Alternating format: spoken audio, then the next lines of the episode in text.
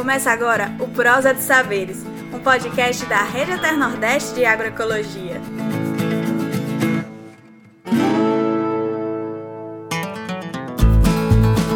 Olá, bom dia, boa tarde e boa noite para você que nos ouve em mais uma edição do podcast Prosa de Saberes, uma iniciativa da Rede Eter Nordeste.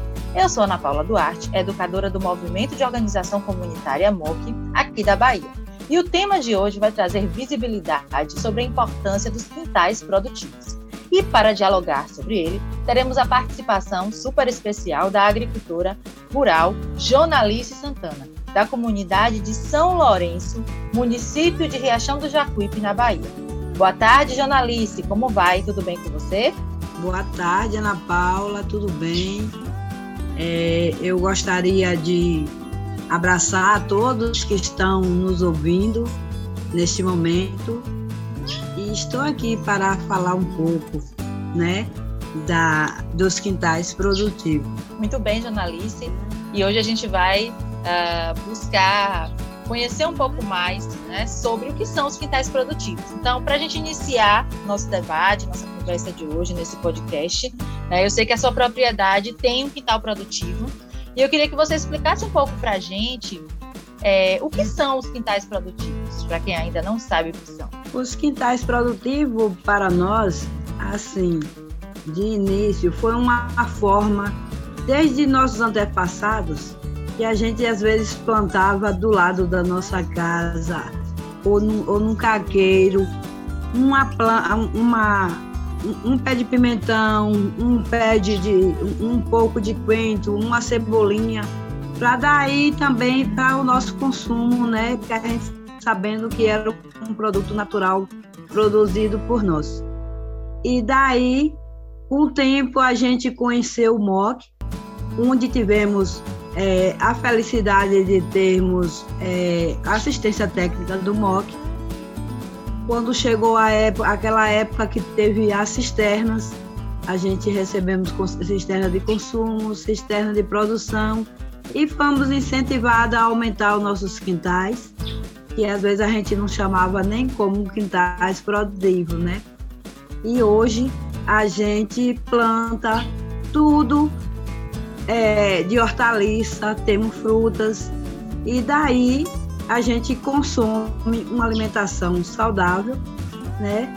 E também a gente vende um pouco desses produtos também. Entendi, jornalista. Então, você falou um pouco né, sobre o momento em que você conheceu né, é, o MOC e recebeu a assistência técnica. Eu queria que você me falasse um pouco sobre a importância da assistência técnica nesse processo né, de qualificar o quintal produtivo, que é nada mais é, então, do que aquela aquele pedacinho ali próximo né, da sua casa em que você pode plantar diversos tipos de hortaliças, né, de frutas, como você colocou aí, árvores e plantas frutíferas. Enfim, fala um pouco de como é que foi é, esse momento de conhecer mais sobre a, a convivência com o semiárido, a importância da assistência técnica, né? Que a partir daí você começou então a experimentar as tecnologias sociais, como você falou aí da cisterna, né, de produção. Então nos conta um pouco da sua história com a agricultura familiar agroecológica a partir da assistência técnica e desse momento em que você despertou para a convivência com o semiárido? Então, é, depois de nós conhecermos a assistência técnica e a gente ter para nós assim, foi um grande privilégio, que tinha muita coisa que a gente não entendia. Na verdade, a gente até o que a gente se alimentava, mas a gente não sabia né, o que é agroecologia, a gente não sabia o que é um produto, o que é, é, tinha veneno, o que não tinha veneno, né? E, e, na verdade, a gente fomos orientados e daí a gente fomos incentivados e demos continuidade. Hoje, aqui mesmo na, na minha propriedade, assim, eu, eu, eu, fico feliz em dizer que a gente hoje, é, a gente hoje tem um conhecimento e pode passar para outras pessoas. Como a gente, eu disse antes, né, a gente plantou as, as frutas, é, as hortaliças, né? As plantas medicinais. E é do lado da casa mesmo, que só é dizer assim, saiu no terreiro, você já tem como pegar todas elas, né? E os nossos filhos, os nossos netos, né? E também dessa parte aí também nós, nós temos, é, nós construímos através até do incentivo do MOC mesmo, uma feira agroecológica. E desses produtos que a gente consumimos, é, sobra bastante, né, em grandeza, que depois até da feira a gente também foi, a gente também é, plantou mais. E hoje a gente planta para nós e também para nós vender na feira, né? E serve para muitas pessoas a alimentação saudável.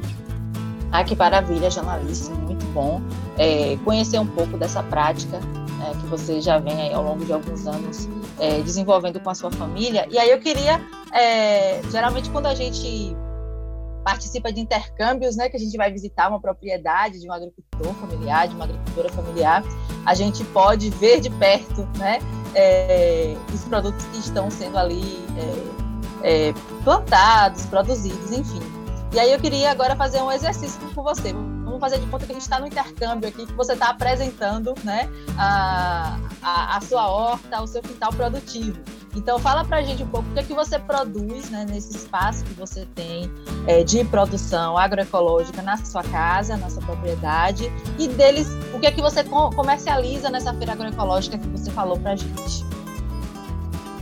Na feira agroecológica, a gente comercializa é, a couve, a alface, a cegonha, manjericão, a rúcula, o espinafre, e tem, nós temos variedade, né? E também a gente também tem as plantas medicinais que a gente leva. Tem umas que servem para tempero e servem para remédio também, né? Mas a gente temos a variedade disso aí. A cerola, a gente também, o maracujá, a tangerina, né? É, a cajá. Tem outros tipos que a gente ainda não estamos é, vendendo, mas quem sabe em breve, né, a laranja, a, a banana. Assim, a gente tem uma variedade.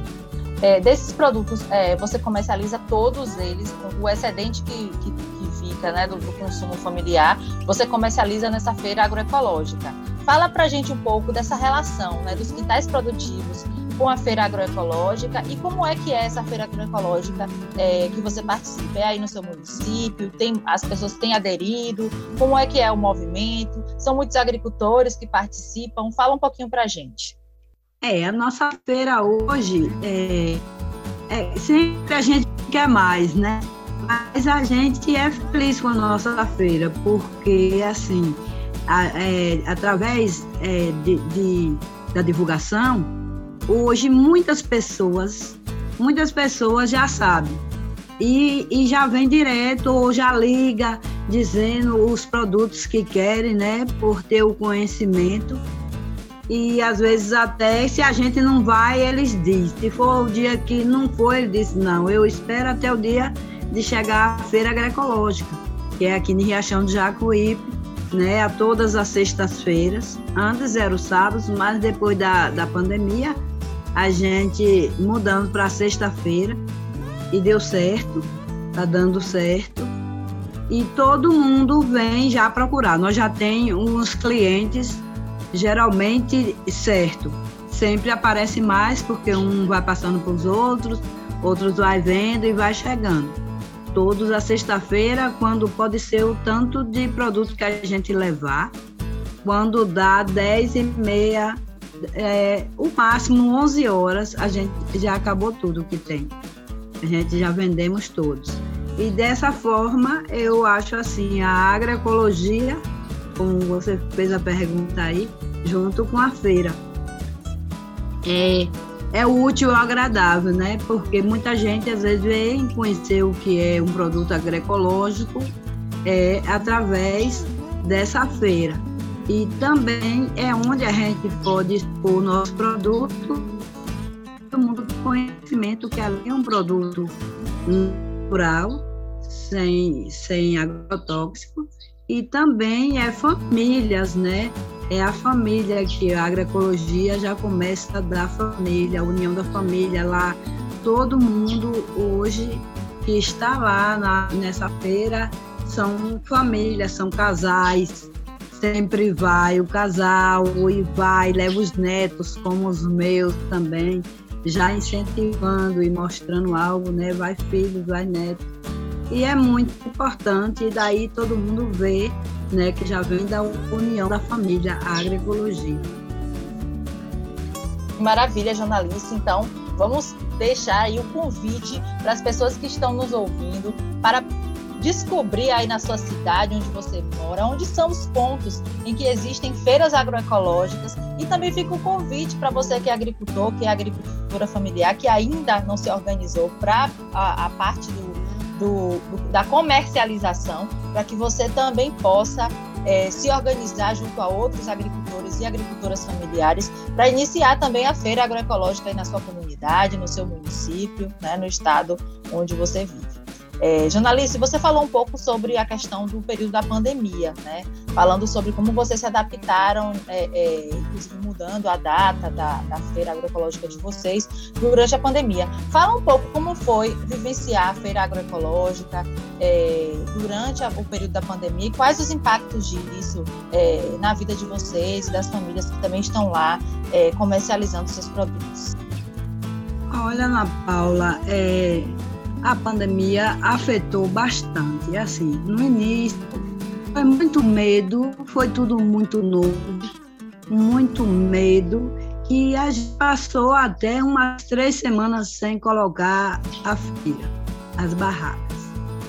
Mas depois a gente tomou uma atitude assim, vamos nos proteger como sempre, vamos é, tocar em frente porque outros já ficava cobrando e procurando, ligando, aí a gente, a gente fama.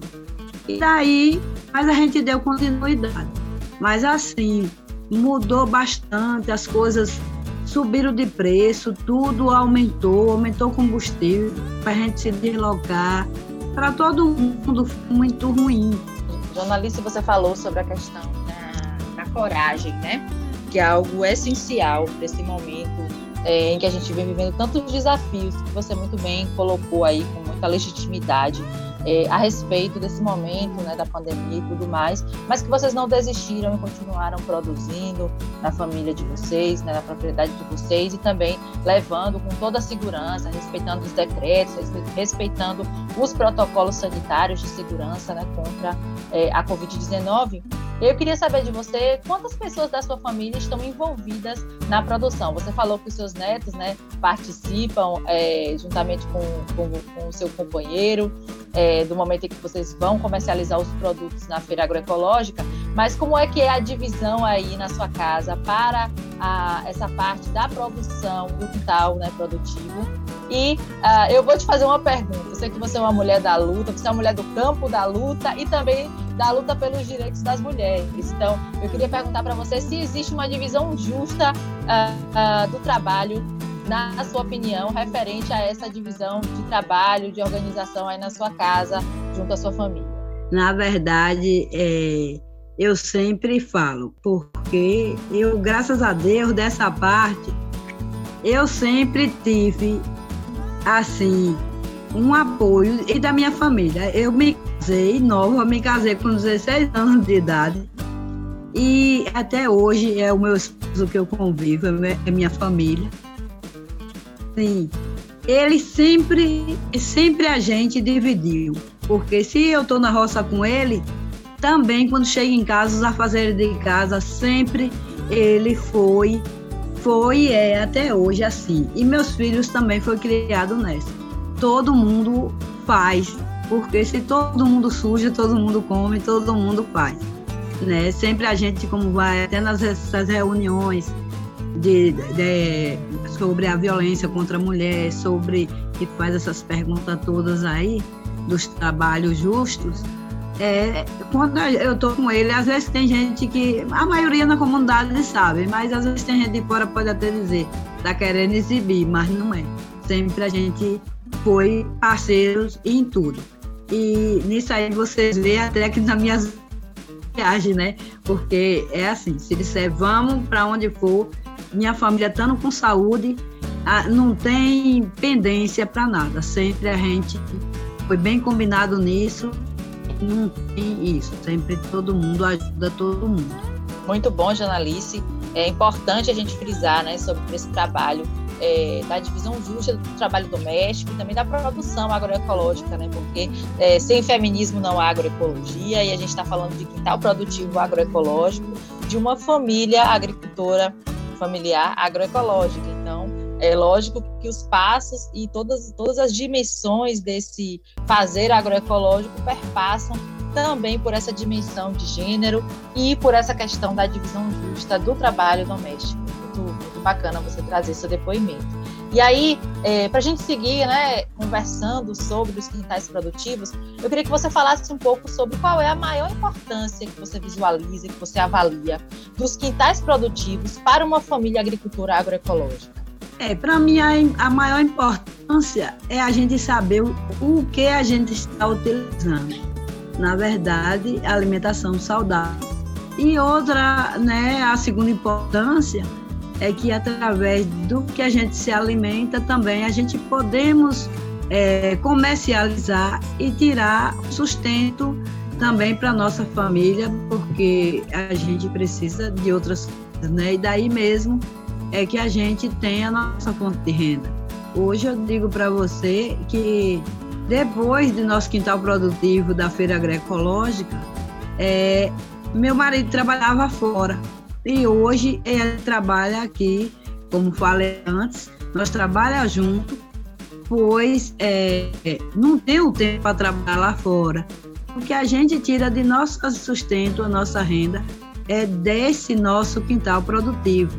Porque às vezes a gente chega no quintal e diz, ó, oh, essa semana pouca coisa, o que, é que a gente vai levar? Tem pouca coisa. Quando a gente começa pegando ali, pegando ali, daí a pouco nós encheu a barraca, né? Então, para nós, eu acho que junta tudo, o amor, né, pelo que você faz, né? E aí tudo dá certo.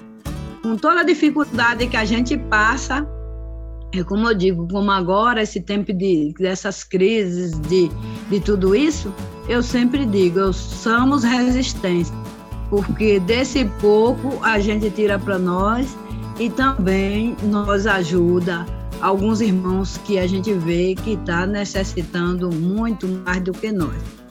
Alice, as Oi. pessoas que estão nos ouvindo, que consomem, que vão, que vão consumir pela primeira vez, os alimentos do quintal produtivo estão levando um produto de qualidade, por quê? Qual é o diferencial de se consumir um produto que vem de um quintal produtivo, de um produto da agricultura convencional ou um produto industrializado? Fala aí pra gente. A diferença, a diferença é grande, porque às vezes alguém vai chegar lá e vai olhar um produto que vem do convencional e que vem e acha assim, um pé de exemplo, um pé de alface, ele tá lá enorme de grande, mas o nosso às vezes não dá o mesmo tamanho daqueles, é sempre menor. Mas a diferença está na qualidade e não na quantidade. Porque os nossos produtos, os produtos dos quintais, são produtos é, são produtos sem, sem agrotóxicos, sem venenos. E aqueles outros lá é, são grandes, mas são envenenados. E na verdade eu sempre falo, até a gente conversa com, com pessoas que passam para comprar, às vezes diz assim, olha, eu vi uma lagarta aqui. Aí eu sempre falo para eles, a lagarta você tá vendo é a prova que a gente não coloca agrotóxico, porque no produto que tem agrotóxico não tem um buraquinho ali furado por lagarta e nem por inseto nenhum, né? E o nosso às vezes tem, porque o nosso produto é natural. Então, é isso aí, a gente estamos lutando para ver se Deus abençoa e dá certo a gente, é, é, a, a gente ter um selo, a gente ter um selo, pois às vezes a gente não precisa nem estar tá tanto se é, tendo que falar para as pessoas, explicar para as pessoas. Né? No selo já vai dizer tudo que a gente vende produtos é, orgânicos, produto natural. Depois de uma conversa tão interessante e carregada de legitimidade de fala e vivência com a nossa querida jornalista, vamos nos despedindo por aqui com a certeza de que esse debate precisa ecoar ainda muito. Jornalice, obrigada pela sua participação e deixe a sua saudação para os nossos ouvintes. Convide a todos para abraçar a agricultura familiar de base agroecológica através do consumo e também incentive a mais famílias agricultoras a produzirem de forma agroecológica.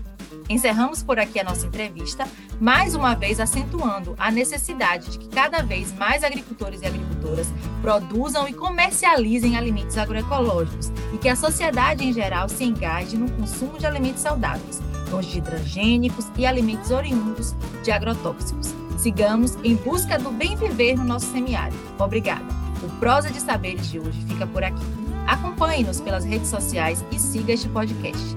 Mais informações em nossa descrição. Eu sou Ana Paula Duarte, educadora do MOC, e foi uma satisfação enorme bater esse papo com você.